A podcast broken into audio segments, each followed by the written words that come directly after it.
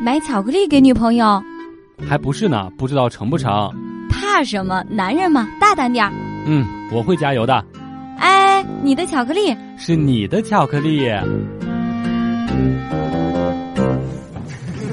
笑不笑由你。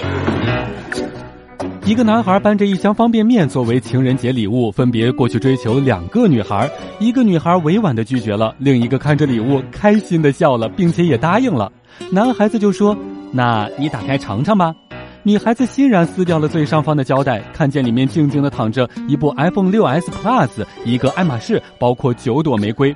女孩子非常生气的说：“拿着你的东西赶紧走，我是为了魔法师卡片才接受的。”我妈妈的厨艺总是在米其林三星大厨和饭堂阿姨的水平之间来回波动。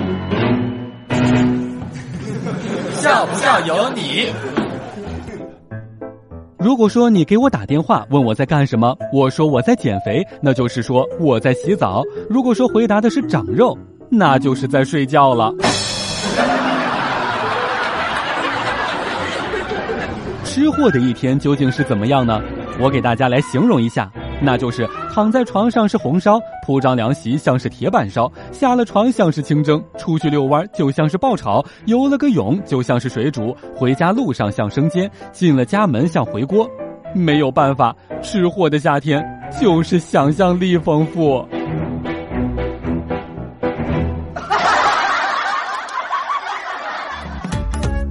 每天两分钟，笑不笑由你。你要是不笑，我就不跟你玩了。